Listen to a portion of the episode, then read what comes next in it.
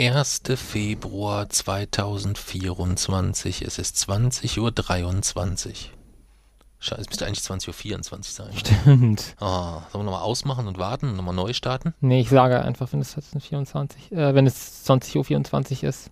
Ja, dann drücke ich aber so lange auf Pause. Ja. Ja, es ist 20.24 Uhr.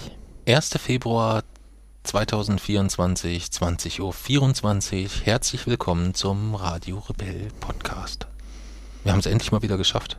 Mhm. War gar nicht so einfach, ne? Stimmt. Warum, wieso, weshalb, das wollen wir ja gleich noch erzählen. Heute soll es gehen ums CERN. Ja. Denn dort warst du die letzten zwei Wochen. Wir haben erst überlegt, hm, ist das eher eine Themenfolge oder ist das eher ein Wochenrückblick? Ähm, wir versuchen ja, was heißt, wir manchmal fragen wir uns ja selber eigentlich, was machen wir da eigentlich?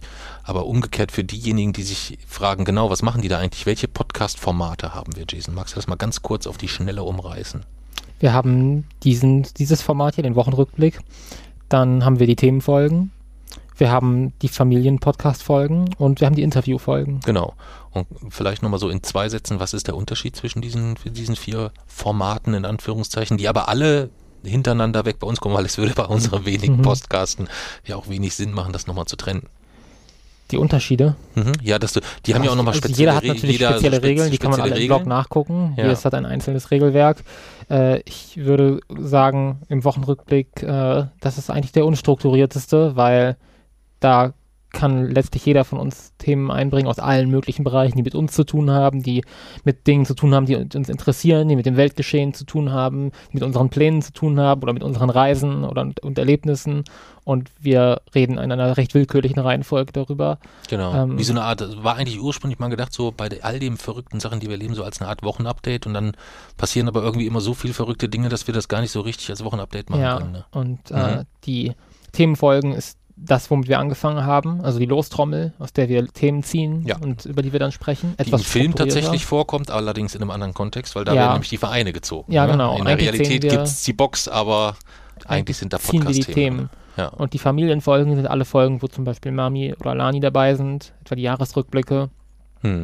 Und die Interviewfolgen sind Folgen mit externen GästInnen. Genau, wo eine Menge geplant ist in Zukunft, Ja, ähm, wo du dir schon eine Menge äh, äh, Partner und Partnerinnen für äh, wirklich wahrscheinlich sehr, sehr spannende Gespräche rausgesucht hat. Dazu aber ein andermal mehr, weil davon haben wir schon seit drei Jahren gesprochen und es ist nie was vorwärts gegangen. Deswegen bleiben wir mal lieber erstmal noch jetzt im direkten, äh, im direkten Hier und Jetzt. Genau, das sind die vier Formate und eigentlich müsste man heute sagen, haben wir ein bisschen eine Mischung aus Themenfolge und Wochenrückblick. ja, wir stufen das Wochenrückblick ein. Genau.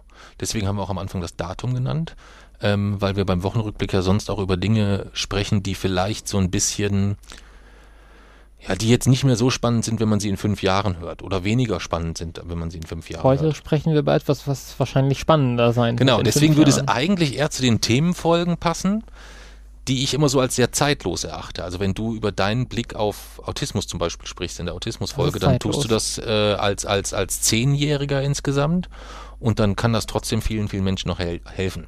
Das, Das meine ich damit. Weißt du, während wenn irgendjemand hört oder liest, was wir 2016 im Juli gemacht haben, wie wir unsere nackten Hintern aus irgendwelchen Hotelfensterscheiben geragt haben, dann mag das vielleicht amüsant sein, aber es hat jetzt nicht so diesen Mehrwert. Das, Das stimmt. damit. Ne? Das hat es aber damals auch nicht. Ja, stimmt. Ja, ist die Aktualität nicht entscheidend Ja. unbedingt, ja, sondern ja, lassen wir das so stehen. Ähm, Jedenfalls, ich habe für diese CERN-Folge im Newsletter ja schon versprochen, dass das die legendärste Folge wird seit unserer vierteiligen Folge über Planeten. oh ja, die ist auch sehr zu empfehlen. Ja, Also was wir auf jeden Fall mal machen werden, das haben wir ja bei der Was ist Sterne Folge, haben wir das ja schon gemacht, dass wir die A einmal nochmal digital ein wenig überarbeitet haben ähm, und die parallel dann auch auf äh, YouTube veröffentlicht haben. Das ist übrigens ähm, neben Spotify jetzt ein Kanal, wo wir jede neue Folge auch automatisiert rausspielen. Also wer dann irgendwie im Wohnzimmer beim Staubsaugen oder sonst was, kann gegebenenfalls den Podcast auch zukünftig über YouTube parallel im Wohnzimmer über den Fernseher laufen lassen oder so. Und vielleicht, da sind wir jetzt so in Vorbereitung, ähm, gelingt es uns ja irgendwann das Ganze auch als Videopodcast zu machen. Ne? Das Ja. wäre so deine, deine Wunschvorstellung eigentlich. Ja. Ja, heutige Folge geht es um CERN, das ist trotzdem Wochenrückblick. Wir können ja zuerst mal auf meine letzten Wochen zurückblicken. Blicken wir auf meine letzten Wochen zurück. Ich habe viel gearbeitet.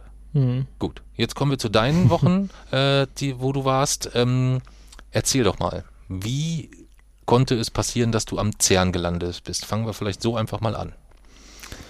Ähm, das habe ich tatsächlich zum Großteil meinem Tutor zu verdanken. Ähm, ich bin ja an meiner Schule im Physik-LK und äh, mein Tutor war dort zu einer Art ähm, Fortbildung, Veranstaltung und äh, ich war natürlich sehr begeistert und wir haben auch viel darüber gesprochen und geschrieben, weil ähm, es natürlich so eine Art Traum, so mal ans CERN zu kommen. Und äh, das hat er mich dann tatsächlich auch gefragt und äh, ob ich schon mal über den Gedanken irgendwie darüber nachgedacht hätte, vielleicht ein Praktikum mit CERN zu machen. Und ich habe schon sehr, sehr oft darüber nachgedacht und sehr lange. Äh, aber es ist natürlich nicht so einfach und ähm, dort überhaupt erstmal einen Platz zu bekommen. Und das ist in der Regel sehr aufwendig und würde viel Zeit kosten, vermutlich. Und die Zeit hatte ich halt irgendwie nie. Deswegen hm. ich das, bin ich das nie konkreter angegangen. Ähm, aber mein Tutor hat sich eben bereit erklärt, mir ähm, praktisch mir dabei zu helfen. Und ähm, ja, ich habe mich natürlich trotzdem, ich habe eine Bewerbung eingereicht und habe äh, Motivationsschreiben und Lebenslauf und alles drum und dran. Aber er hat mir eben den Kontakt verschafft. Mhm. Und äh, das hat dann auch alles relativ gut funktioniert. Und ich hatte dann schnell ein, oder schnell wurde dann für mich dort ein Betreuer gefunden für die zwei Wochen. Und äh, es ging überraschend einfach dafür, dass das CERN ist, tatsächlich. Mhm. Jetzt muss man dazu sagen, vielleicht, also, also einerseits, ähm, du hast natürlich schon auch immer, oder ganz andere Frage, was glaubst du, warum dein Tutor dir diesen Platz vermittelt hat? Oder dich unterstützt hat dabei? Kannst du das irgendwie mhm. ver versuchen, so aus deinem Blickwinkel, was du, was du so denkst, warum er das wohl gemacht hat? Ich kann es nur, ich kann nur überlegen, was, wenn ich an seiner Stelle wäre, wieso ich sowas etwas gemacht hätte. Und ähm, ich denke, bei mir wäre es so ein bisschen Verantwortungsgefühl für meine Disziplin, dass ich irgendwie die, das Gefühl habe, so als Lehrer oder überhaupt in meiner Stelle dafür verantwortlich zu sein, so die Zukunft der, der Physik zu verbessern und dafür zu sorgen, dass ähm, sie so gut wird, wie das nur geht und dass er vielleicht an mich glaubt, was das angeht und meint, dass es für mich persönlich, aber vielleicht tatsächlich auch eben für die Zukunft unserer Wissenschaft ähm, vorteilhaft wäre, wenn ich diese Möglichkeit bekomme. Okay. Also, dass es quasi irgendwo auch so ein bisschen er sich in seinem äh, ja, in Verantwortungsbewusstsein ähm, Leute mit, wo er meint oder wo er glaubt oder auch weiß, da ist ein gewisses Potenzial auch äh, möglichst gut in die Wissenschaft einzuführen an den richtigen Stellen. Kann man das so so umreißen? Oder glaubst du, ist es eher so auch ähm, so der persönliche, die persönliche Verbindung von dir auch umgekehrt zu wissen, dass es vielleicht nicht schlecht wäre, dass auch du ein bisschen mehr gefordert wirst, weil ich meine, schulisch, wenn ich das richtig verstanden habe, du korrigierst mich, wenn ich, wenn ich falsch liege, du warst jetzt in den letzten Monaten sehr, sehr viele Wochen ja nicht in der Schule. Ja. Durch Kinofilm, Promotour etc. Und das war immer nur möglich, weil deine Noten im Großen und Ganzen einigermaßen stabil sind. Also meine waren auch einigermaßen stabil, aber deine sind halt einigermaßen stabil auf etwas höherem Niveau. Wie würdest du, wie, wie kann man denn einem Außenstehenden deinen aktuellen Notendurchschnitt recht anschaulich beschreiben? Mhm. Also Mit Fehlzeiten von wie viele Wochen, weißt du das? Jetzt gab ja jetzt Zeugnisse, stand da irgendwie zufällig drin irgendwas? Ja, wie viele, wie viele Stunden werden angegeben? Das ist immer ähm, ein paar hundert. Also es ist tatsächlich eigentlich so, dass ich in manchen Fächern bezogen auf eine Anwesenheitsquote von unter 50 Prozent hatte. Hm. Ähm, aber immer alles abgeklärt, beurlaubt und. Und alle Tests und so weiter, glaube ich, aber dann mitgeschrieben. Genau, die Klausuren. Ja. Es gibt eine Klausur, die ich nicht mitschreiben musste. Ansonsten habe ich alle Klausuren mitgeschrieben und es hat sich keinen Einfluss. Also das Halbjahr ist das bis jetzt das äh, notentechnisch beste Halbjahr meiner Schulkarriere. Hm.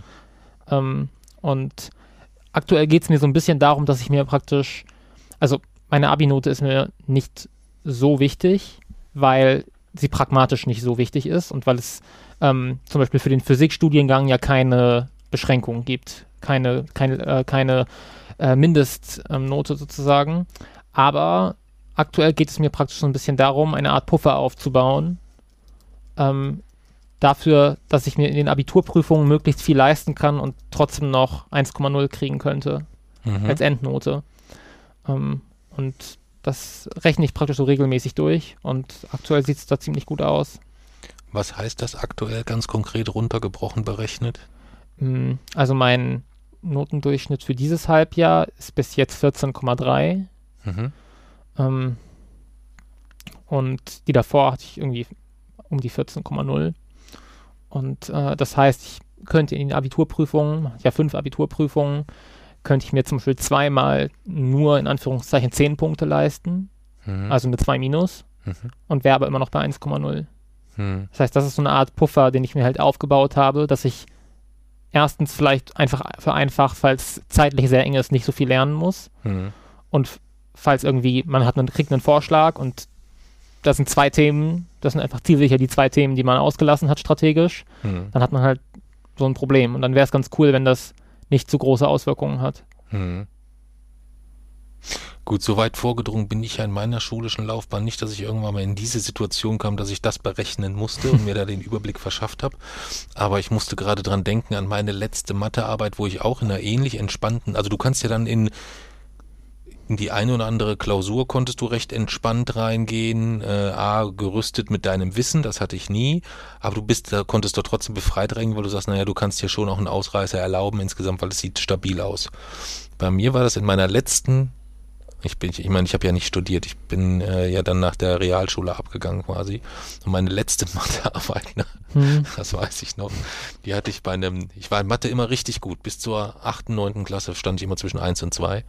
Und dann ähm, kam es zu einem, äh, bekam ich einen neuen Lehrer und wir kamen irgendwie so gar nicht klar. Und es war, wenn der im Raum war, war bei mir völliger Blackout und es ging gar nichts mehr. Und dazu waren dann auch viele äh, in Mathe viele Thematiken für mich einfach, ja. die mich auch so gar nicht interessiert haben. Und wenn mich was nicht interessiert hat, dann habe ich mir das auch überhaupt nicht angehört, mhm. weil es mir wirklich scheißegal war. Ja. Also so ein bisschen wie bei dir mit dem Unterschied, dich interessiert halt alles. weißt du? dich, aber wenn dich was nicht interessiert, dann ist es dir ja auch so richtig scheißegal. Ja. Da sind wir gleich. Das irgendwie haben wir da nur irgendwie was verquert gelaufen ist, dass dich halt viel Wissenssachen wirklich interessieren und mich halt in der Schule viele mhm. Dinge dieser Art nicht so interessiert haben. Und der ist bei der letzten Mathearbeit, hat er dann so die, die, die Bögen verteilt und als er so zu mir gekommen ist, hat er gesagt, wie sieht's aus von Jutachenka? Willst du mitschreiben oder willst du lieber draußen ein Stündchen spazieren gehen oder so? Eine Sechs wird's doch so oder so. Hm. So, diese motivierende ja, okay, Worte hat er mir mit in die Arbeit gegeben. Und das war eine der wenigen, für die ich gelernt habe, ne? Und? Eine 6. ja, okay. Eine glatte 6 geschrieben, weißt du? Gelernt. Alles ausgefüllt. Äh, alles ausgefüllt, kein Blatt vergessen, nix. Fette 6, ja. ähm, unfassbar. Also wirklich bin ich bis heute ähm, sehr, sehr stolz drauf. Äh, ist eine meiner, meiner blicke ich gerne zurück auf diese schu schulische Glanzleistung. Ähm, aber jetzt sind wir, äh, jetzt habe ich dich so ein bisschen, äh, bisschen abgelenkt ja, oder von, bei uns ist halt Thema so, Wir haben so äh, das Arrangement, dass wenn wir ein, wenn ich eine Klausur vor mir liegen habe und es ist eine Aufgabe und ich weiß, dass das, was praktisch das Abi jetzt verlangt, falsch ist in Physik. Also dass ich praktisch weiß, eine Aufgabe verlangt eine Antwort, die physikalisch aber nicht korrekt ist. Und das kommt vor, dass ich dann sozusagen einmal schreibe für die Bewertung Doppelpunkt und das, was Sie hören wollen und dann bitte nicht bewerten, Doppelpunkt und dann die richtige Antwort. Okay. Ähm, weil das tatsächlich schon, also das hat tatsächlich die Klausuren, die praktisch ähm, nicht so gut gelaufen sind, waren Klausuren, in denen ich auf Fragen dann Dinge geantwortet habe, die zwar auch korrekt sind, aber für die es keine Punkte gibt. Okay, verstehe. Und das ist meistens dann ergänzendes Wissen zu Dingen, die man, also das ist so wie früher in der, äh, so ganz in der Grundschule, wie man gefragt wurde, was ist fünf, äh, fünf Eier minus drei, äh, drei Eier minus fünf Eier und wo die Kinder dann sagen, ja, man kann ja nicht minus zwei Eier haben, wo man dann diesen behüteten Raum lässt. So ist das in etwa bei dir, dass du quasi ergänzendes Wissen um diese manchmal, Aufgabe gepackt hast? Oder? Manchmal ist es so, manchmal ist es aber auch einfach so, dass, dass das Abitur dort wirklich faktisch völlig falsche Sachen verlangt. Nein. Ja, ähm, also falsch ist ja immer so eine Definitionsfrage in der Physik, aber es gibt einfach Dinge, die sind so vereinfacht, dass sie nicht mehr richtig sind. Ähm, Compton-Effekt zum Beispiel ist so, eine, ist so eine Sache, das ist ein Effekt in der Quantenphysik, der im Abitur relativ oft abgefragt wird. Und ähm, die wird in den Physikbüchern als ein Stoß dargestellt, also ein ähm, äh, also als ein Stoß von einem Elektron und einem Photon und dabei ändern sich die Bewegungsrichtungen. Es ist aber kein Stoß, sondern da wird ein äh, trifft ein Photon ein Elektron und ein neues Photon wird emittiert. Also ein völlig anderes, ein völlig anderer Prozess, der völlig anders funktioniert. Und so wie er in den Physikbüchern geschildert ist, mhm. verstößt er gegen diverse Gesetze, die in den Physikbüchern stehen. also das ist halt, da okay. komme ich dann nicht also da kann ich nicht mit leben, das dann einfach auf die Klausur zu schreiben und abzugeben, mhm. weil so funktioniert das eben nicht. Ja. Oder Pauli-Prinzip ist ja beispielsweise etwas, was im Film vorkommt. Ja. Äh, wir waren ja immer mit dem Physik-LK im Film. Ja. Danach haben wir gesagt, okay, ich übernehme praktisch, wir machen zum Pauli-Prinzip zwei Einheiten. Einmal das, was alle im Abitur hinschreiben sollen und dann darf ich nochmal das Pauli-Prinzip erklären, so wie es wirklich funktioniert. Und ähm, auch da ist es so, dass, dass, dass, dass wirklich das, was im Abitur ähm, vorkommt, ja, stark vereinfacht bis falsch ist. Mhm. Aber ich kenne das. Äh, in vielen Lehrbüchern äh, sind von vielen großen Menschen Dinge geschrieben worden, wo sich vielleicht im Anschluss dann aber auch einfach viel, viel später erst herausstellt, das war falsch. Ja, das. Zum Beispiel in unserem neuen Buch Chaos auf Augenhöhe würde ich Sie alle bitten, auf Seite 12 oben zu streichen, also da kommt oben ein Satz und der heißt dann schauen und zu der Jason steht. Das ist natürlich falsch. Nach schauen kommt ein Punkt und dann geht es mit der Jason steht kontinuierlich unter Strom und entwickelt gepaart mit seinem Ehrgeiz irre Resultate, aber er entspannt nicht. Jason ist rastlos. Vermutlich sogar der rastloseste Mensch, den ich kenne. Und was antwortest du dann? Natürlich. Natürlich bin ich rastlos wisst ihr, was wir als Gesellschaft noch alles zu tun, bewegen und so weiter und so weiter. Ja? Also auf der Seite ist ein Fehler im Buch. Herzlichen Glückwunsch. Sie haben sich eins der fehlerhaften Erstausgabe gesichert. Das ist in 100 Jahren wird das der Burner. Wenn das Buch einmal erstmal über eine Million Mal gedruckt wurde und es gibt nur 2000 Stück mit diesem Fehler ja. drin, dann dann auf jeden ja. Fall Burner. Ja, Wahnsinn. Ähm, Jetzt habe ich dich, aber habe ich dich jetzt aus dem Konzept nee, gefragt, gebracht? Ich war fertig. Können, du warst fertig sowieso, ne? Dann passt es ja insgesamt. Dann lass es uns doch mal so aufsetzen. Also wir könnten natürlich jetzt eine intensive Folge über das, was genau im CERN passiert. Ja. Also da könnten wir uns natürlich einfach jetzt irgendwie auf Augenhöhe, weil unser Buch heißt ja auf Augenhöhe, ja. weil wir häufig auch auf Augenhöhe diskutieren. Und das könnte man bei diesem Thema natürlich schön zeigen, wie schnell wir in der Lage sind, in unterschiedlichste Themen gemeinsam sehr tief einzusteigen. Das ist beim CERN, ist es mir aber ein bisschen unangenehm, dich dann so zu, zu, zu demütigen innerhalb des Podcasts, weißt du? Also ja. ich, ich meine, du bist mein Sohn, ich muss Rücksicht auf dich nehmen und ähm, du bist ja auch schon auch ein bisschen sensibel manchmal. Und deswegen habe ich gesagt, ich lasse dir schon so ein bisschen die CERN-Bühne, ohne dass ich jetzt groß mit sehr detailreich mit äh, physikalischem Wissen glänze kann ja ein paar Sachen einbauen. Du Denn ohne, nicht. das ist ja kein Geheimnis, mein Physiklehrer, ne, der hätte damals bei der letzten Arbeit eigentlich dasselbe sagen können wie mein ja. Das kommt ja immer noch so dazu. Ja. Das kommt ja immer noch so dazu. Dann lass uns doch vielleicht einfach so anfangen. Ähm, was ist denn das CERN überhaupt? Das CERN ist das Europäische Zentrum für Kernforschung. Und da geht es schon los. Das, was dort gemacht wird, hat sehr wenig mit Kernforschung zu tun. Ähm, es heißt Europäisches Zentrum für Kernforschung, weil es gegründet wurde nach dem Zweiten Weltkrieg, um ähm, praktisch die physikalische Spitzenforschung wieder zurück nach Europa zu holen, die ja eigentlich in die USA und in die Sowjetunion mehr oder weniger abgewandert ist. Und ähm, das CERN sollte Europa dort wieder an die Spitze bringen und ähm, sollte eben dafür sorgen, dass viele, viele europäische Länder gemeinsam kooperieren, um physikalische Großprojekte umzusetzen. Und damals war Kernphysik so das heiße Thema der Physik. Ähm, heute sind zum Atomkern die meisten Dinge geklärt und es geht um ganz, ganz andere, viel exotischere Dinge, die dort erforscht werden heute. Aber der Name ist noch das gleiche, ist immer noch der gleiche wie damals, Kernforschung. Mhm. Das ist ja im weitesten Sinne dann irgendwie, wenn wir über, über, über, über Teilchenphysik dann auch sprechen, dann, dann später, immer so ein Thema, welches schwer greifbar ist, wenn man nicht sich sehr tief damit beschäftigt. Ja. Kannst du denn vielleicht die, so die, die, wirklich nur die absoluten Grundlagen der Teilchenphysik, ich meine, ich weiß, da muss man für mehrere Jahre studieren und, und, und, irgendwie so in sehr, sehr einfachen Worten erklären für jemanden, der sich damit so jetzt noch gar nicht beschäftigt hat oder vielleicht der, jemand, der auch so jung ist und uns zuhört und einfach noch gar nicht äh, mhm. Physikunterricht hatte? Also wir wissen ja, dass die Welt aus Atomen besteht. Und äh, diese Atome bestehen aber aus noch kleineren Teilchen. Und diese Teilchen bestehen aus noch kleineren Teilchen. Und das sind die Elementarteilchen. Elementarteilchen, das sind Teilchen, die sich nicht weiter spalten lassen. Die also fundamentale Bausteine der Welt sind. Und mit denen beschäftigt sich die Teilchenphysik. Und die Grundlagen der Teilchenphysik, wie wir sie heute kennen, werden durch das sogenannte Standardmodell beschrieben. Das Standardmodell, übrigens, es existiert auf Instagram ein Foto, wo ich neben einem Stein stehe und in den Stein ist der Lagrangian des Standardmodells eingeritzt. Und da kann man schon sehen, so richtig einfach ist das Standardmodell nicht. Ähm, aber ganz, ganz grob vereinfacht sagt das Standardmodell letztlich aus, dass es zwei Arten von Bausteinen gibt, aus denen die Welt besteht. Einmal die Bosonen und einmal die Fermionen. Und die Fermionen ist ganz, ganz, ganz vereinfacht. Fermionen sind das, was man anfassen kann. Materieteilchen. Also sowas wie Protonen, Neutronen, das, woraus die Atome zusammengesetzt sind. Alles, was man anfassen kann, sind Fermionen. Und Bosonen sind Kraftteilchen, die vermitteln die Kräfte zwischen denen. Also ähm, beispielsweise, beispielsweise der, die, äh, der Elektromagnetismus oder die Kernkräfte. Die werden vermittelt von Bosonen.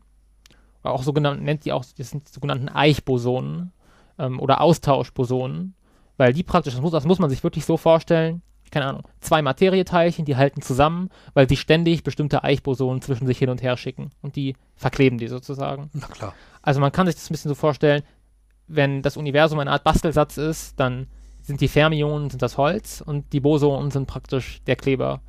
Und äh, das Ganze ist so ein bisschen wie meine Bastelarbeiten immer waren. Es gibt sehr, sehr, sehr viel mehr Kleber als Bausteine. also die Bosonen sind praktisch die. Musstest du auch so ein Streichholzhaus bauen? Zum Beispiel sowas, ja. Ja, ja. Meine Güte, war das ein Gefummel. So, das ist praktisch die vereinfachte Version, wie man sich das Standardmodell vorstellen kann. Nun, wenn man es wirklich genau machen will, existieren diese Teilchen in Wahrheit gar nicht, sondern sind Schwingungszustände von Feldern.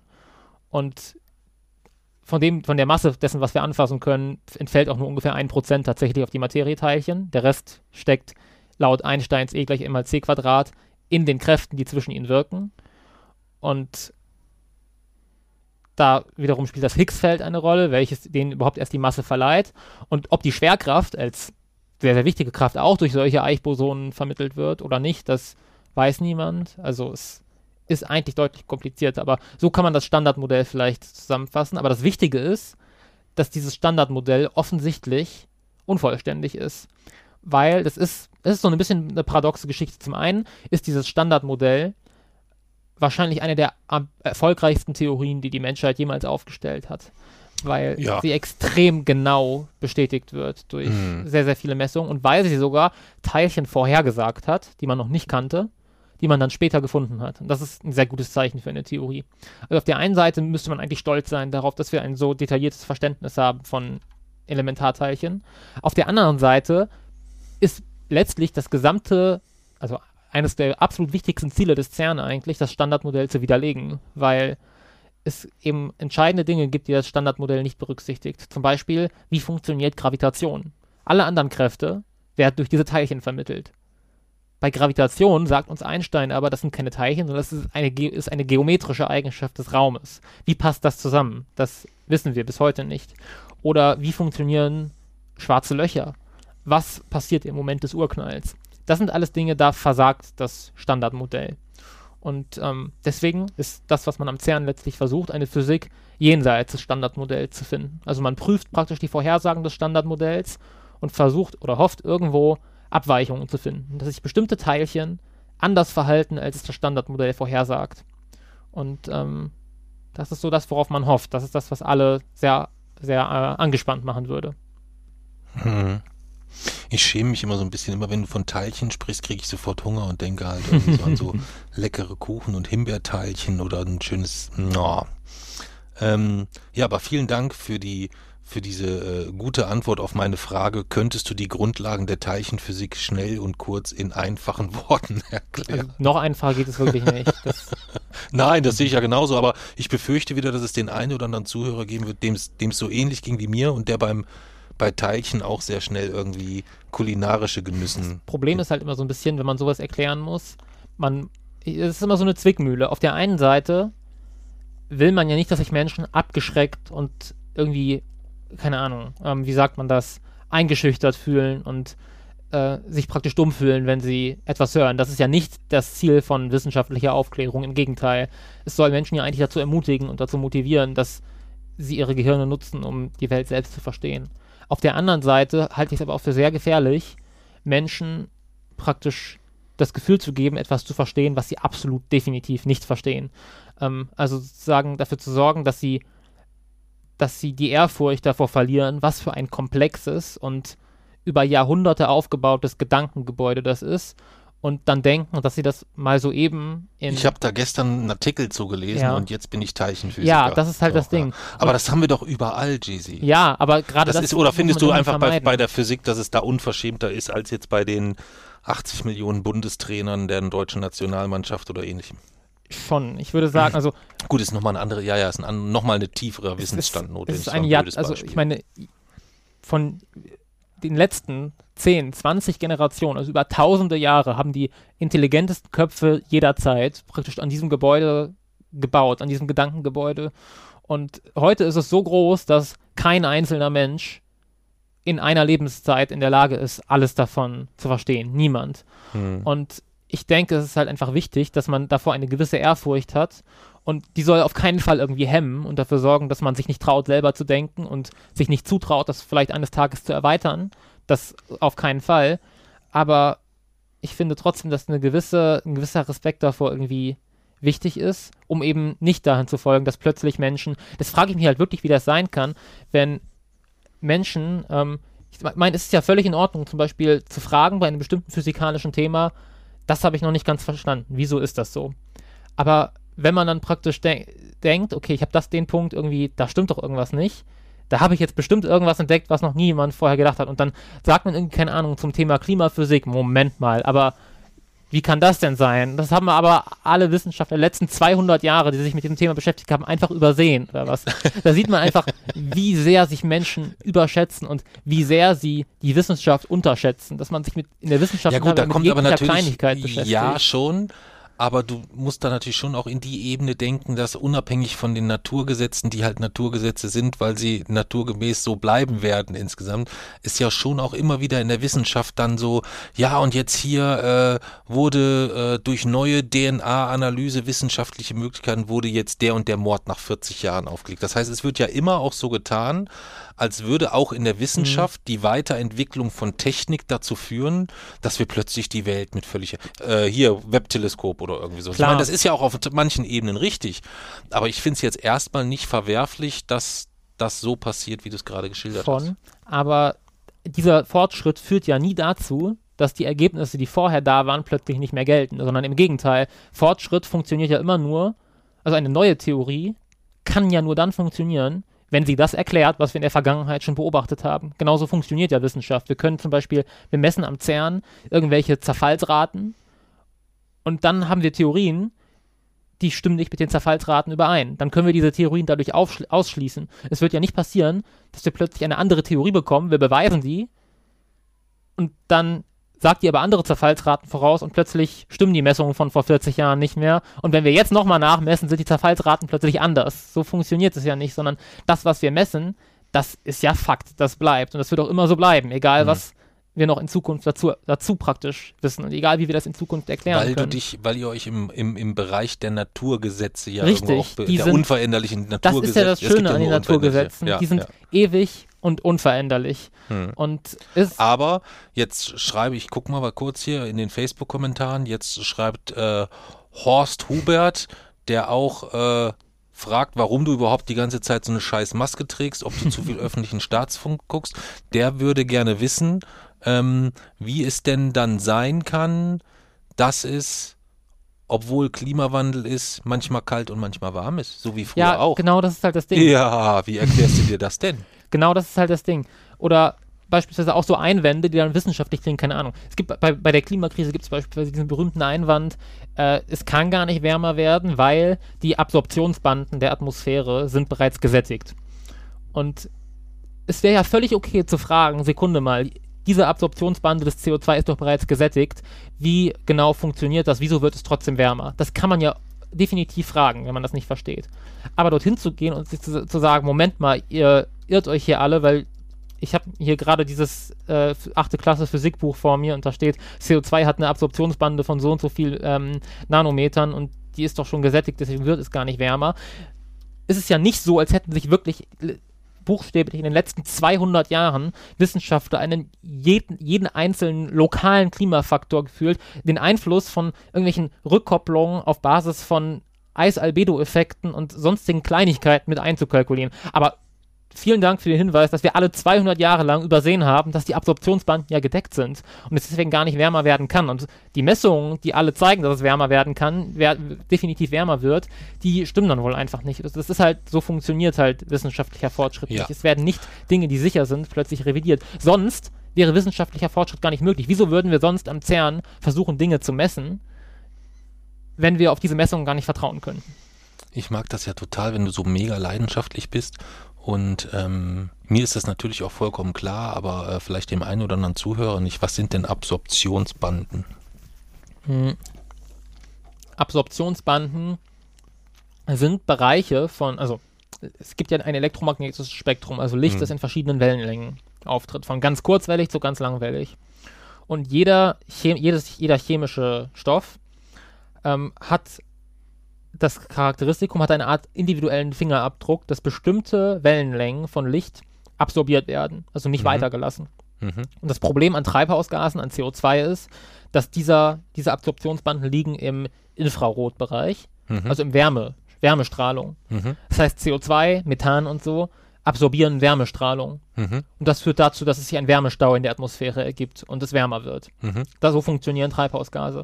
Okay. Und irgendwann sind diese Absorptionsbanden gesättigt. Das heißt, es kann keine weitere äh, Infrarotstrahlung aufgenommen werden. Mhm. Und dann wird es auch in der Theorie nicht mehr wärmer. Okay. Aber CO2 hat zwei Absorptionsbanden. Nur eine davon ist ihren Kernbereichen gesättigt, die andere noch überhaupt nicht. Also es gibt für alles Erklärungen. Mhm. Okay, alles klar. Ich wollte, also mir war das natürlich total klar. Ich habe mich mit Absorptionsbanden, äh, Absorptionsbanden schon in den frühen 70er Jahren sehr, sehr intensiv beschäftigt, weil ich da auch schon erste Berechnungen für meinen damaligen Mathelehrer gemacht habe Mhm. insgesamt. Ja. Ähm, der wollte das wissen und sagte, Mensch, sag mir doch mal kurz hier, wie das mit den Absorption, Absorptionsbanden weitergeht. Und da konnte ich ihm, denke ich, gut weiterhelfen. Ja, und das ist halt, dass diese Früchte, die erntest du quasi Hm. heute, dass ich mich da sehr früh mit beschäftigt habe und dir quasi in meinen Genen dieses physikalisch, diese physikalische Basis schon mitgegeben habe. So wird es Okay, gewesen ja. sein, oder? Vermutlich. Vermutlich, ja. Ähm, okay, aber lass uns zurückkommen zum, zum, zum eigentlichen Thema. Das heißt, ähm, wenn ich es zusammenfasse, dann hast du dich quasi an dem Ort befunden, wo, wenn man so das komplette Grundgerüst, so das, das allumstö aktuell allumstößliche äh, der Physik, nämlich das, ähm, das Standardmodell nimmst, dann bist du, gehörst du zu den Irren, die irgendwo in der Schweiz an irgendwas forschen, das erstmal widerlegt, dass das, worüber wir uns sicher sind seit vielen Jahren, dass es so ist, vielleicht doch anders ist. Ja. Und meinst du, das ist zielführend? Ja, weil, Also das klingt für mich so ein bisschen im ersten Moment zu überprüfen, ob die Erde nicht doch eine Scheibe sein könnte. Naja, das Standard, also wir wissen ja zu 100 Prozent, dass das Standardmodell unvollständig sein kann, weil wir sehen, schwarze Löcher existieren. Den Urknall gab es. Das sind Fakten. Aber wir haben eine Theorie, die beides nicht erklären kann. Oder Gravitation. Wir spüren beide gerade eindeutig, dass Schwerkraft existiert. Hm. Im Standardmodell existiert Schwerkraft nicht. Das heißt, Okay. irgendwas stimmt am Standardmodell offensichtlich nicht. Okay, alles klar. Ich sollte nicht nachfragen, das äh, ist dann für unsere Hörer dann auch immer ein bisschen unangenehm, weil die fühlen sich dann vielleicht auch manchmal ein bisschen dumm. Ja. Hm. Ja, ja. Gut. Das heißt, in diesen, ja dann, dann könnte man, wenn man jetzt die Top 10, Top 10 machen würde, der wichtigsten, einflussreichsten, faszinierendsten physikalischen Einrichtungen weltweit, wo würde das CERN da stehen? Platz 1. Ja? Ja. Es gibt, glaubst du, also du würdest sagen, da es gibt eigentlich keine Einrichtung, die die aktuell eine höhere Wichtigkeit hat insgesamt. So was das Wissen, die wissenschaftliche, wirklich die wissenschaftliche Weiterentwicklung. Also es soll ja kein Wettkampf sein insgesamt. Echt? Ja. Wow. Okay.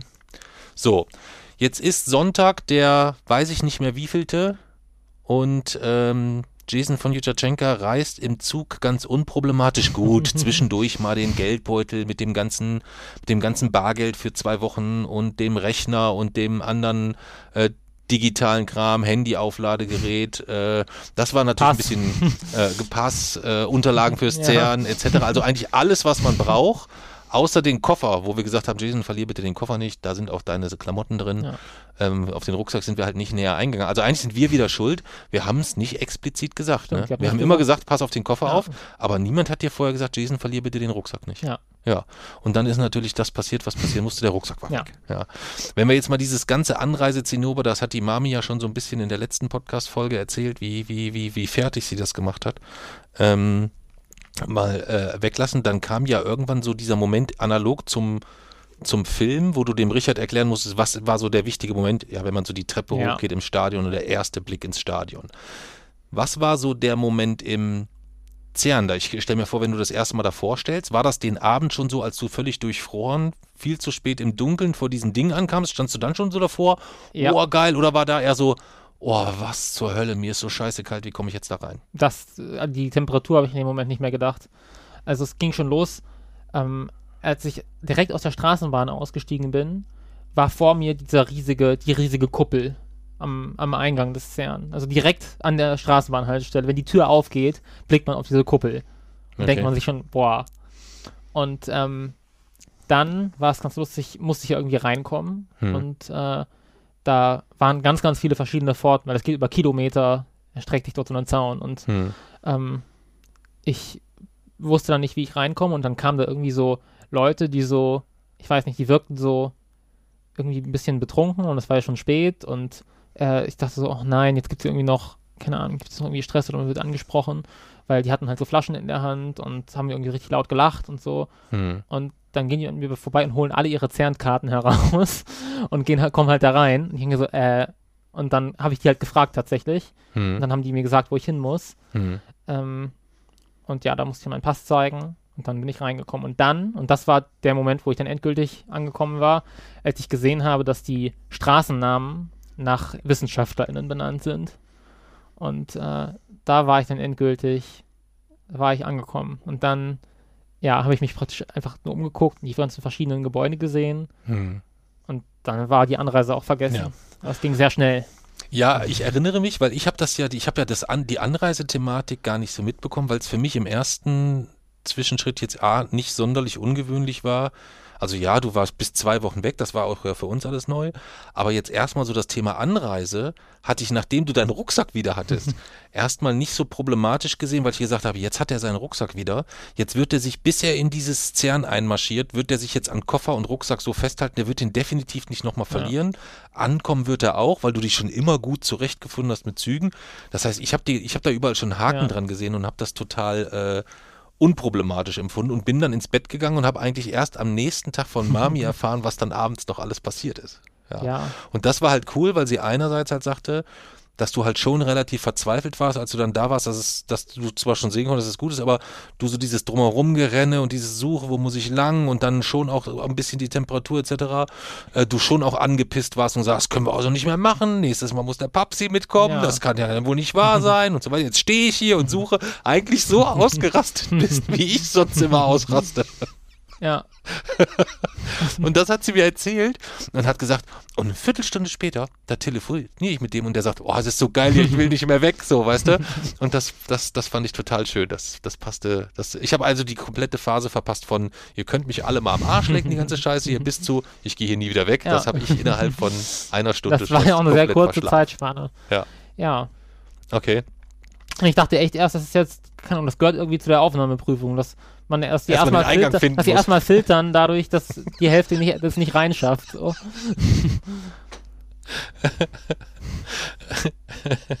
Das war auch cool. Ja. Siehst du so auf dem Weg, irgendwo an der Seite sitzen noch so Leute, so ja. bitten um Essen, weil sie irgendwie hier so fast eingefroren irgendwo sind. Ja. Irre. Ähm, gibt es denn, wenn wir jetzt erstmal das Gesamtpaket nehmen, einen bestimmten Moment oder ein bestimmtes Erlebnis während des Praktikums, was dich so ganz persönlich jetzt so auch im Rückblick noch total fasziniert oder für dich so total prägend war? Da müsste ich Wenn wir das also Es vielleicht. gibt viele, ich müsste mich für eins so- entscheiden. Ähm, ich glaube, wenn ich mich für eins entscheiden müsste, wäre es äh, der Atlas-Detektor. Okay, warum? Der At also Atlas ist der größte Teilchendetektor der Welt. Ja. Ähm, praktisch das Herzstück des LHC, des großen Hadronenspeicherrings. Und ähm, dort am Atlas geht es praktisch, also dort ist, das ist der Teilchendetektor, an dem letztlich das Standardmodell geprüft wurde. Es ist der Teilchendetektor, an dem das Higgs-Boson entdeckt wurde. Ähm, es ist der Teilchendetektor, dem man nach den. Wie sieht denn, fangen wir so vielleicht mal ganz kurz an, wie sieht denn ein Teilchendetektor aus? Unterschiedlich, je nachdem, was für Teilchen er detektieren soll, aber. Himbeerteilchen am liebsten. der, also Atlas ist, grundsätzlich das Ganze ist unter der Erde. Das mhm. heißt, man hat praktisch erstmal ein riesiges Gebäude, wo Kontrollzentrum und alles mögliche ist. Wie kommen wir denn da runter? Mit deinem Aufzug. Mit dem Auf. Nein. Da geht's schon los. Oh, warte, da warte. Da, los. Das äh, musst du auf jeden Fall als allererstes erzählen. Äh, den Aufzug vom CERN. Das musst das, du vom Atlas-Detektor musst du dies auf jeden Fall Ja, das gehört erzählen. ja dazu. Also jeder so. Detektor, es gibt vier große Detektoren, die sind alle unter der Erde, 100 Meter. Okay. Und da gibt's, jeder hat einen Aufzug, mit dem man dorthin fahren muss. Und da geht es natürlich schon los. Das, also der, wenn als ob der Teilchendetektor nicht schon reichen würde, aber dass man dann noch mit einem Aufzug dahin fährt, das ist natürlich. Ja. Äh, tatsächlich sind die. Stell mir vor, intern könnte man unterirdisch noch von Detektor zu Detektor Alter. mit dem Zug fahren. ja, Alter, dann. Hätte ich nie wieder gesehen. Nee, ja. ganz sicher nicht. Äh, ja, also diese. Tatsächlich sind die Aufzüge sind auch die Flaschenhälse, weil die Aufzüge sind so eng, dass man tatsächlich die Aufzüge limitieren die Anzahl der Personen, die dort runter können. Oh, okay. Ähm, und Durch die enorme Länge auch, gewichtstechnisch oder, oder was ist der Hintergrund, dass das so eng nicht, ist? Die sind einfach sehr klein. ich weiß nicht, wie man die so gebaut hat. Ja gut, man muss da ja wahrscheinlich, naja, ich, ich sag lieber, ich forsche mhm. lieber nicht nach. Ja. Und genau, man ist dann praktisch in diesem Atlas-Kontrollzentrum und da ist schon so eine riesige Tafel, das live zeigt, wie viele Higgs-Bosonen wurden bis jetzt im Atlas erzeugt. Okay. Ähm, und dann fährt man eben mit diesem Aufzug dort runter, 100 Meter. Das dauert auch ein bisschen. Und dann öffnet sich die Aufzugtür und man ist erstmal im Strahlenschutzbereich und es gibt noch diverse Türen und Schleusen, bis man tatsächlich da durch ist. Hm. Ähm, aber wenn man dann da durch ist, ist es eben auch so, es ist der erste Blick und man guckt erstmal so 40 Meter nach oben und man sieht praktisch, also der Detektor an sich ist eine Art riesiger Zylinder. Hm. Und man guckt erstmal 40 Meter nach oben und sieht kaum das obere Ende des Zylinders und ist von dem Blick erstmal total überwältigt und denkt sich, was zur Hölle ist das hier? Und dann merkt man, Sekunde mal, es ist ein Zylinder und dann guckt man runter und dann geht es auch noch mal 40 Meter Ach, in die Tiefe. Und oh, da, da, hätte ich mir schon in die Hosen gekackt, da hätten sie mich schon man sieht, man, man, sieht praktisch gerade nur die Vorderseite von dem ganzen Ding und weiß noch, das hat noch eine Tiefe und hm. geht noch nach hinten weiter. Und das ist wirklich, also das ist so ein krasser Anblick. Ich meine, man, den Atlas-Detektor, ich kenne den ja so seit über zehn Jahren und gefühlt immer, wenn irgendetwas Neues in der Physik passiert ist, ist es am Atlas-Detektor passiert. Und ich weiß noch, 2012, das war der, also der größte Fortschritt der Physik eigentlich innerhalb meiner Lebenszeit. Ich war 2000, es war 2012, ich war sieben Jahre alt, glaube ich, und es wurde am Atlas das Higgs-Boson entdeckt. Und die damalige Spokesperson von Atlas, Fabiola Gianotti, sie ist heute die äh, Generaldirektorin des CERN, hm. hat in der Pressekonferenz die, die Entdeckung des Higgs-Bosons bekannt gegeben. Und das ist so das Frühste. Und da hast du, hast du die damals auch gesehen? Ja. Hast du das, das, du hast das auf YouTube oder wo, wo ja. irgendwo angeguckt? Ja. Okay. Und äh, das war das Frühste, was ich praktisch vom Atlas-Detektor gehört habe. Und so über zehn Jahre später war ich dann halt in dem Ort, an dem das Higgs-Boson entdeckt wurde und in dem in der Zwischenzeit noch sehr viel mehr entdeckt wurde. Und wo ja heute noch gesucht wird nach Extradimensionen und äh, mikroskopischen schwarzen Löchern und hm. exotischen neuen Teilchenarten und ähm, es war einfach extrem krass, weil ich nie realisiert habe, dass es ein realer Ort ist. Also ich habe immer die Messungen und Diagramme gesehen und mir war klar, was dort so grob passiert, aber dass es ein echter Ort ist, der existiert, das war nie in meinem Kopf vorher so irgendwie. Das habe ich nicht realisiert. Wann hast du denn den, die Verbindung zum CERN geschaffen? Weißt du das? Weißt du das noch mm. irgendwie? War das im Rahmen der Beginn deiner Forschungsarbeit am Forschungszentrum oder war das da Wissen da schon da? Also die ich, ich wusste, dass das Higgs-Boson am CERN entdeckt wurde. Das heißt, ich würde sagen, grob so im Alter von sieben muss ich mal was vom CERN gehört haben. Hm. Ähm, ansonsten. Vielleicht irgendwie war da nicht schon, als du mit Oma und Opa zum Glacier Express war, da nicht irgendwie schon CERN auch Thema? Ja, also, stimmt. Da, da kann man es zeitlich so ein bisschen einordnen. Und im Blog, ich. im Spektrograph, habe ich auch oft über CERN-Entdeckungen geschrieben. Hm. So ab 2016.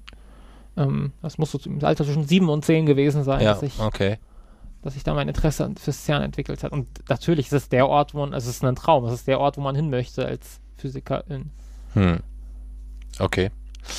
Ähm, kommen wir zurück zu deinem, vielleicht jetzt erstmal zu deinem Praktikum ja. konkret. Welche Art von wissenschaftlichen Projekten hast du denn dann während des Praktikums überhaupt durchgeführt oder oder oder oder miterleben können? Ich meine, mhm. durftest du dann irgendwie mal auch mal irgendeine tolle wissenschaftliche Arbeit ein Locher dran halten und selber lochen oder so? Oder was hast du, was hast du also, da gemacht? Ja. Äh, ich war bei einem Professor, der so der führende Experte für ein ganz spezielles, also der, der weltweit führende Experte für ein spezielles Feld ist. Und zwar geht es um seltene Kaonenzerfälle. Äh, Kaonen, das ist eine bestimmte Art von Teilchen.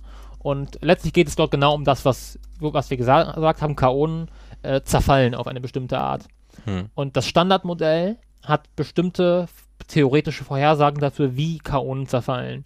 Also wie häufig sie in welche Teilchen zerfallen. Hm. Und ähm, der Professor, mit dem ich dort zusammen gearbeitet habe, ähm, war mal Spokesperson von NA62. Das ist eben ein Experiment am CERN, das sich mit diesen Kaonenzerfällen beschäftigt. Und es misst den Zerfall, ein sehr seltener Zerfall, des Kaons in ein Pion und zwei Neutrinos. Und dieser Zerfall ist sehr, sehr selten, aber er hat den Vorteil, dass seine Häufigkeit vom Standardmodell sehr genau vorhergesagt wird. Das heißt, das ist ein sehr guter Zerfall, den man messen kann. Und wenn man dann misst, er ist ein bisschen häufiger und ein bisschen weniger häufig, als man denkt, hm. dann ist das eine neue Physik wahrscheinlich. Und das ist letztlich das, was die Kaonenphysik so tut. Und ähm, das ist eben das Feld, mit dem ich mich dort beschäftigt habe zum Großteil, diese seltenen Kaonenzerfälle. Und ich habe tatsächlich ja vorher, vor Beginn des Praktikums, schon Mail-Kontakt gehabt mit diesem Professor. Mhm. Und er hat mich gefragt, was denn so mein Ziel ist für das Praktikum und was ich gerne wissen möchte. Und ich wollte halt, bevor ich überhaupt nach Genf komme, wollte ich mich insofern vorbereitet haben, dass ich genau weiß oder nachvollziehen kann mathematisch, wie genau funktioniert es, dass das Standardmodell Häufigkeiten für Teilchenzerfälle vorhersagt, weil das konnte ich mir nicht vorstellen. Hm. Und ähm, das ist ja die Grundvoraussetzung dafür, sich mit den Experimenten zu beschäftigen, zu wissen, wie funktioniert denn die Mathematik dahinter, wie kann ich beginne ich mit dem Lagrangian des Standardmodells und ende dann bei, das K und zerfällt so und so häufig in ein Pion und zwei Nochmal noch, noch mal langsam. Was, was war deine, deine Zielsetzung? Was wolltest du wissen, wenn du da bist? Ich wollte wissen, wie sagt das Standardmodell die Häufigkeit von Teilchenzerfällen voraus? Und ich habe mir das halt tatsächlich so vorgestellt, dass ich dann eine Arbeit zugeschickt bekomme und die lese ich dann mal eben durch und dann, also dann gucke ich mir die Formeln an und denke, ah ja, so funktioniert das. Und da sieht man so ein bisschen äh, diese, dieses Unterschätzen dieses immensen Theoriegebäudes weil es nicht so einfach ist, wie ich mir das vorgestellt habe, sondern ich habe diese Arbeit bekommen. Er hat mir seine Arbeit zugeschickt, ein, ein Review, den er mal geschrieben hat, hm. wo es genau darum geht. Wie sagt das Standardmodell diese, diese, diese uh, Branching Ratios, also Verzweigungsverhältnisse, Häufigkeit von verschiedenen Zerfällen voraus? Und ich habe nichts verstanden auf den ersten Blick. Ähm, ja, gut, das hatte ich aber auch häufig. Und dann liest man es noch zwei, dreimal und dann ist man plötzlich wieder drin. Ne? Ich musste halt tatsächlich, man musste jeden, jeden zweiten, jeden dritten Begriff halt nach, nachschlagen. so. Und äh, ich habe mich dann tatsächlich über mehrere Tage habe ich mich da durchgewühlt und irgendwann, also es waren so knapp 30 Seiten und ich habe so, ich würde sagen, so tatsächlich drei, vier Tage gebraucht, bis ich sagen konnte, okay, jetzt habe ich einen Überblick darüber, hm. was er, worum es dort geht. Und dann habe ich losgelegt, Fragen zu formulieren darüber und an einzelnen Punkten nochmal zu überlegen, Sekunde, wie verhält sich das damit und damit und damit. Hm. Ähm, und die Fragen habe ich ihm dann praktisch zurückgestellt. Hm. Weißt du, was ich gemacht hätte? Hm? Ich hätte die Studie genommen, hätte die dann wahrscheinlich bei ChatGPT reingemacht und habe gesagt, erkläre die mir, als wäre ich zehn Jahre alt. Ich glaube nicht, dass ChatGPT das kann. Das glaube ich schon. Echt? Das Stimmt. Ist, das ist so. Meinst du, das ist so zu komplex? und ja, also. Würde ich jetzt von der künstlichen Intelligenz schon erwarten. Zumindest mir oberflächlich so grob irgendwie so ein bisschen was. Können wir ja mal ausprobieren. Ganz, ganz ja. grob konnte ich mir auch vorstellen. Aber ich wollte ja wissen, wie, ich wollte ja mathematisch verstehen, wie werden, wie komme ich am Ende bei diesen ja, Zahlen ja, raus? Nein, nein, mir ging es jetzt auch grundsätzlich nur, wenn ich überlege, ähm, wie, wie, wie häufig äh, künstliche Intelligenz ja mittlerweile auf unterschiedliche ja. Art genutzt wird, wenn ich überlege, wie ich es nutze, wenn ich mal wirklich was irgendwas komplett nicht verstehe, dann frage ich tatsächlich da am ja. mal eine künstliche Intelligenz. Und da könnte ich mir tatsächlich vorstellen, wenn man der sagt, sag's in einfachen Worten, dann klingt das wahrscheinlich immer noch so ein komplizierter, muss man vielleicht sagen, sag's in noch einfacheren Worten. Okay, sag's für Papsi und dann irgendwann kommt da vielleicht was bei raus, dass auch ich es verstehe. Vielleicht. Ja, ja, vielleicht. Aber erzähl weiter, Entschuldigung. Ja, ja genau, das Ding an diesem NA62-Experiment, ähm, der Ansatz, praktisch diese neue Physik zu finden, geht über Antimaterie. Ähm, Antimaterie ist so etwas wie das Spiegelbild von gewöhnlicher Materie. Also ein Teilchen ist mit seinem Antiteilchen in allen Eigenschaften identisch, außer in allen Ladungseigenschaften. Da ist es umgekehrt. Also ein Antielektron oder Positron hat dieselbe Masse wie ein Elektron, aber zum Beispiel die entgegengesetzte Ladung. Ähm, Ich liebe es, wie hoffnungsvoll du mich immer anguckst, also nach dem Motto, verstehst du es, Papsi, und ich eigentlich so schon Kopfschütteln. na, aber guck mal, der Punkt ist jetzt noch raus, nicht aber. so schwer. Materie, Antimaterie, selbe ja, Masse, klar. gegengesetzte Ladung. Hm. Ähm, und was halt das Seltsame an Antimaterie ist, man kann eine sehr einfache Beobachtung oder sehr einfaches Experiment machen, das darin besteht, sich umzuschauen und zu beobachten, dass nicht alles augenscheinlich explodiert. Hm. Und das ist eigentlich schon die, eine der wichtigsten Beobachtungen der modernen Physik, denn Materie und Antimaterie wandeln sich gegenseitig vollständig in Strahlung um, wenn sie aufeinandertreffen. Okay. Das heißt, Materie und Antimaterie explodieren, wenn sie zusammentreffen. Hm. Und zwar in einer, in der, ich sag mal, effizientest möglichen Form der Energieverwertung, die es im Universum gibt. Weil 100% der Masse wird in Energie umgewandelt. Hm. Das ist noch viel, viel, viel, viel, viel stärker als beispielsweise Atomspaltung. Hm. Ähm, und da ist natürlich die Frage, Materie und Antimaterie als exakte Spiegelbilder sind Hm. beim Urknall im 50-50-Verhältnis entstanden. Mhm. Also genauso viel Materie wie Antimaterie.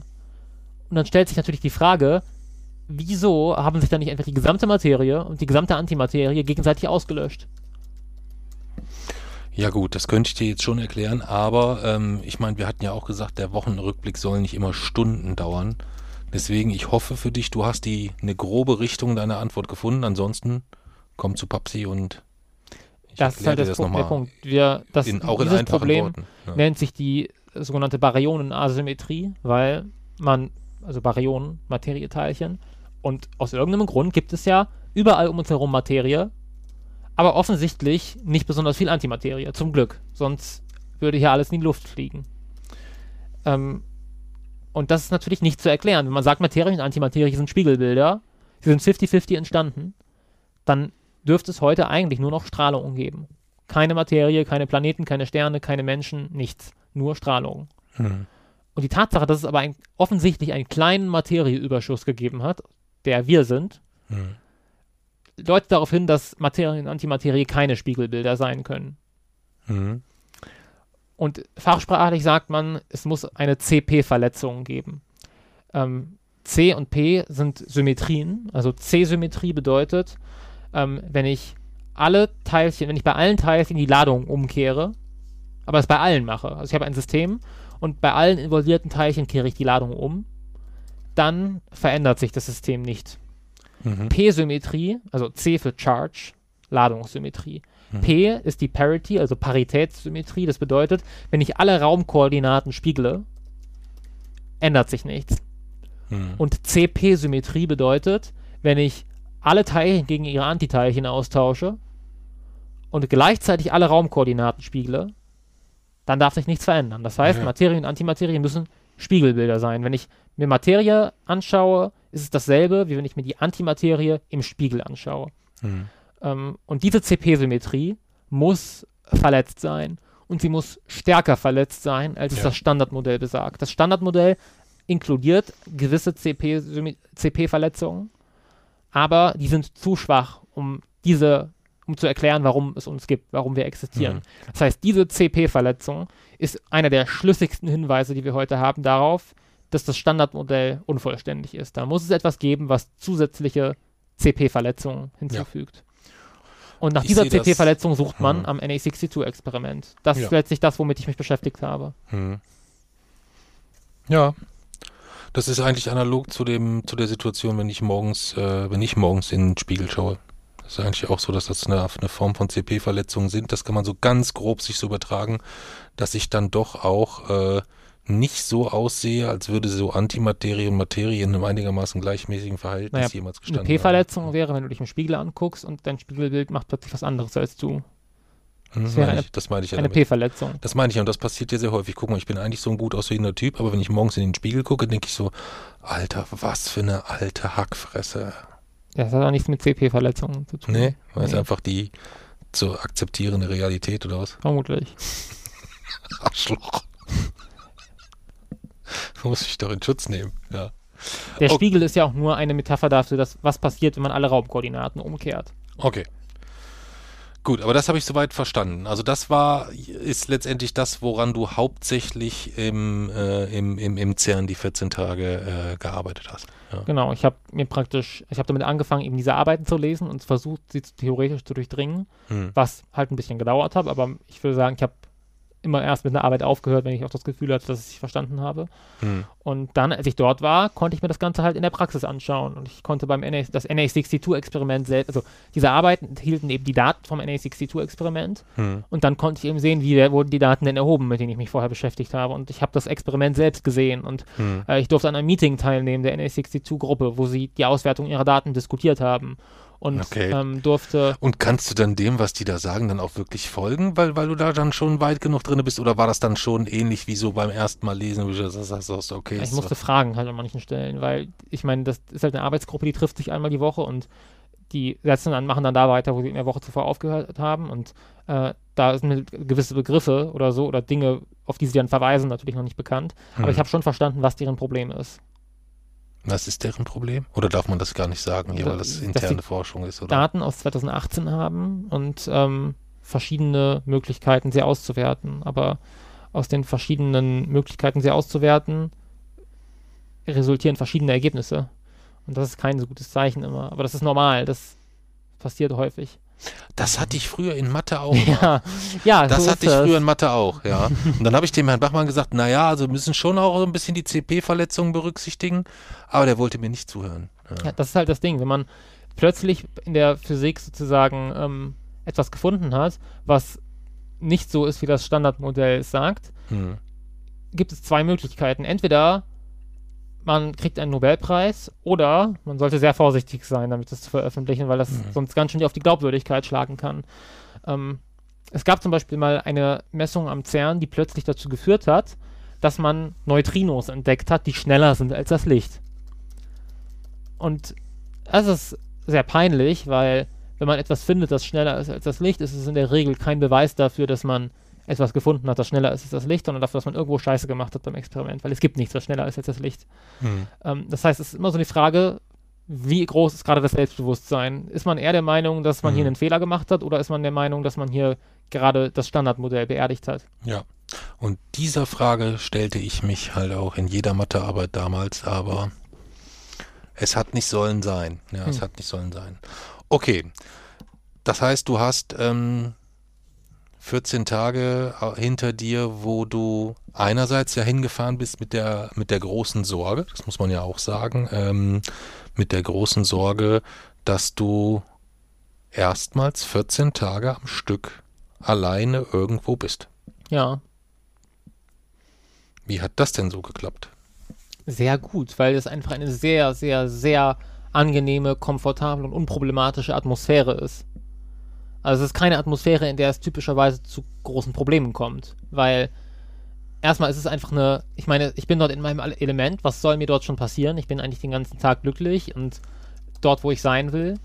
Und die Menschen sind alle sehr, sind alles sehr irgendwie, es klingt jetzt wahrscheinlich ironisch, aber es sind ja unkomplizierte Menschen, mit denen man, mit denen man Probleme recht pragmatisch lösen kann und die man einfach ansprechen kann, wenn irgendwas wenn irgendwas nicht stimmt, wenn man irgendwo Hilfe braucht und dann kriegt man die Hilfe. Also es ist, es ist wirklich eine, eine Umgebung, in der man, in der man sehr gut leben kann, in der man sehr gut zurechtkommt. Mhm.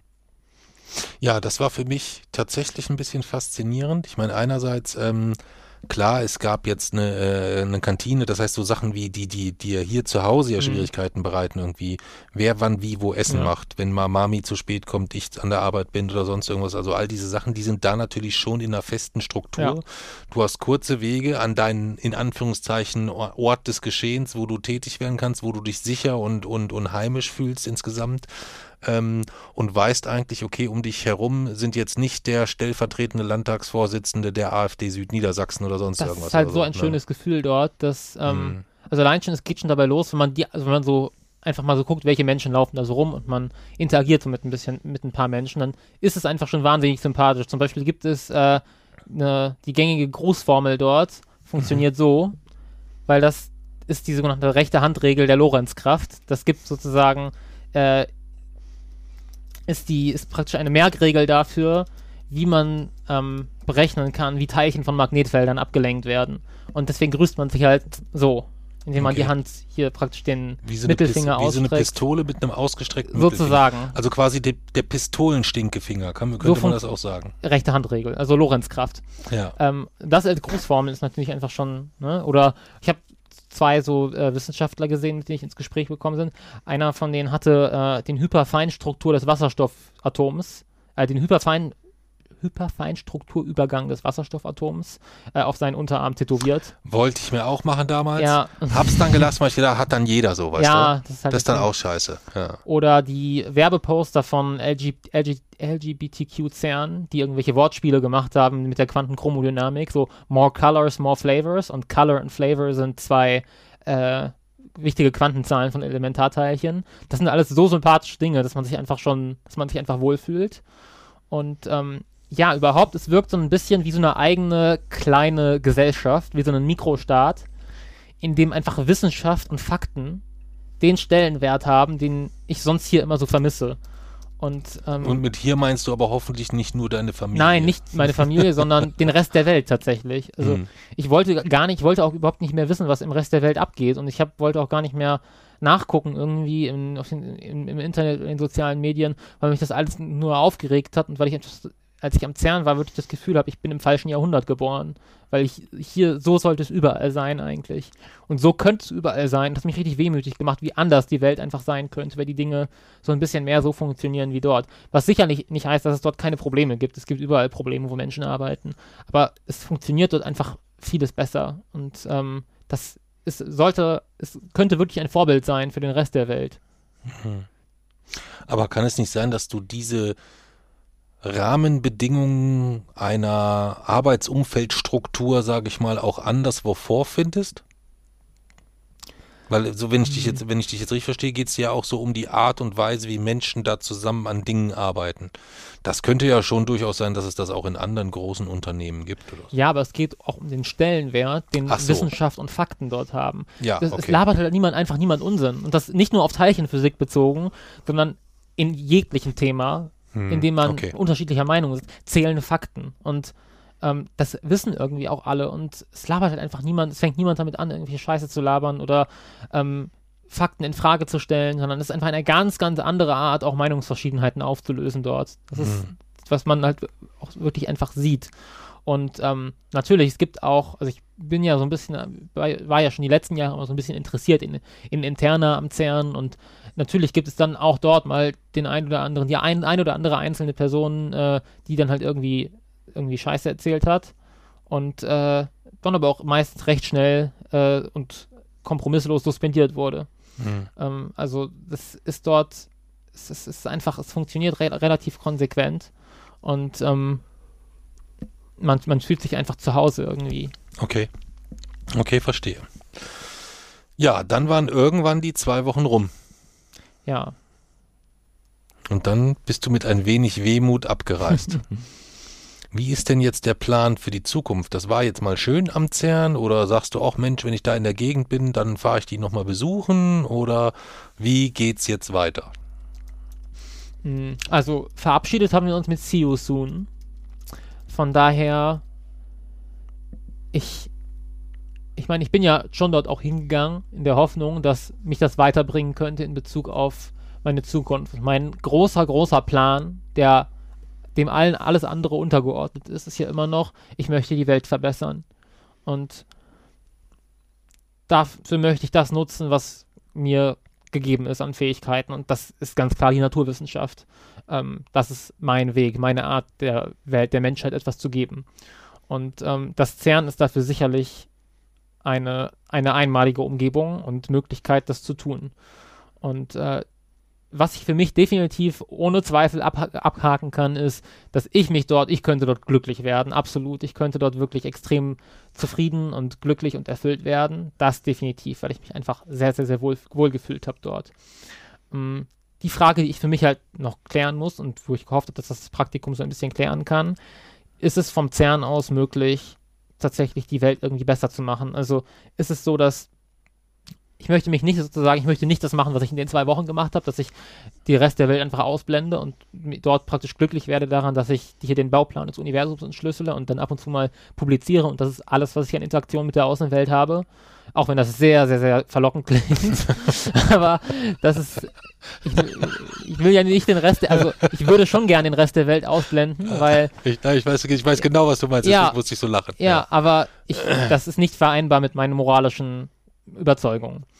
Ähm, die Frage ist also, ist es mir möglich, als Wissenschaftler am CERN sozusagen zu einer Art gesellschaftlichen Stimme der Wissenschaft zu werden? Und das ist okay. irgendwie etwas, was ja nicht besonders, also wenn man über irgendwie praktisch ähm, Stars oder berühmte Menschen liest, dann ist das ja selten WissenschaftlerInnen. Also es ist wenig gängig, dass WissenschaftlerInnen sozusagen als Prominente irgendwo im Fokus stehen und die gesellschaftliche Meinung mitmachen und prägen.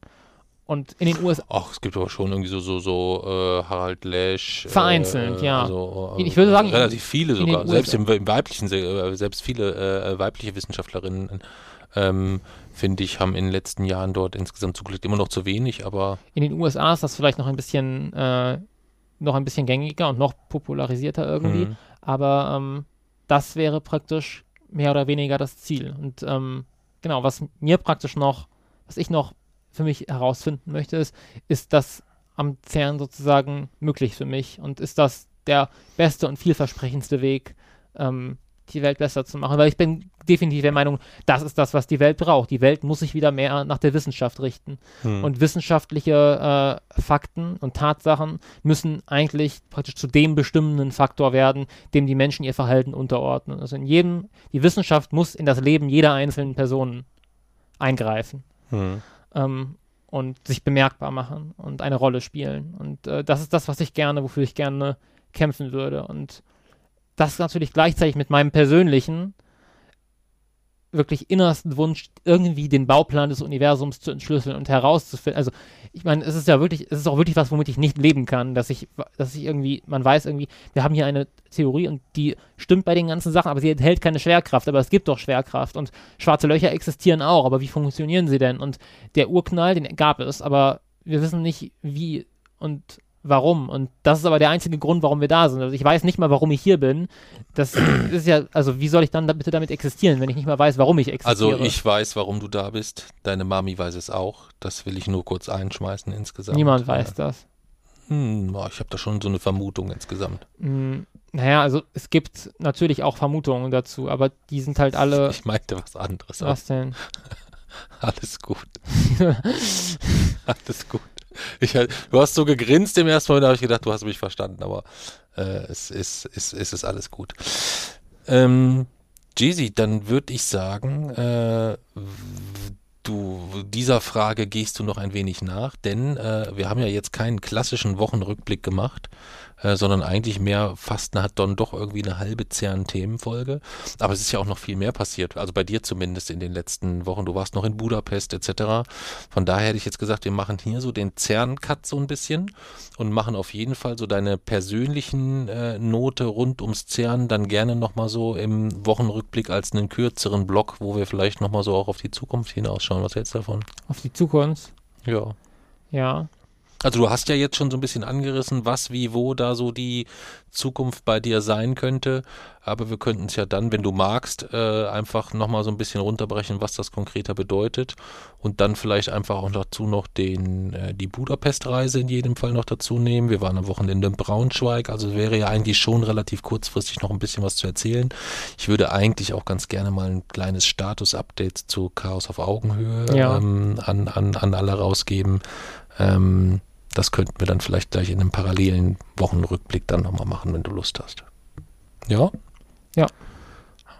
Dann erzähl doch jetzt hier zum Abschluss einfach mal diese wunderbare Situation vorhin auf der Couch, als deine Schwester dort saß. Ähm, du bist äh, runtergekommen, ich bin von der Arbeit gekommen. Deine Schwester sitzt im Wohnzimmer und recherchiert im Internet den Familienstammbaum und hat den auch sehr weit zurück nachverfolgen können bis zu Wilhelmine von Jutachenka mhm. in 1800 weiß ich nicht wann.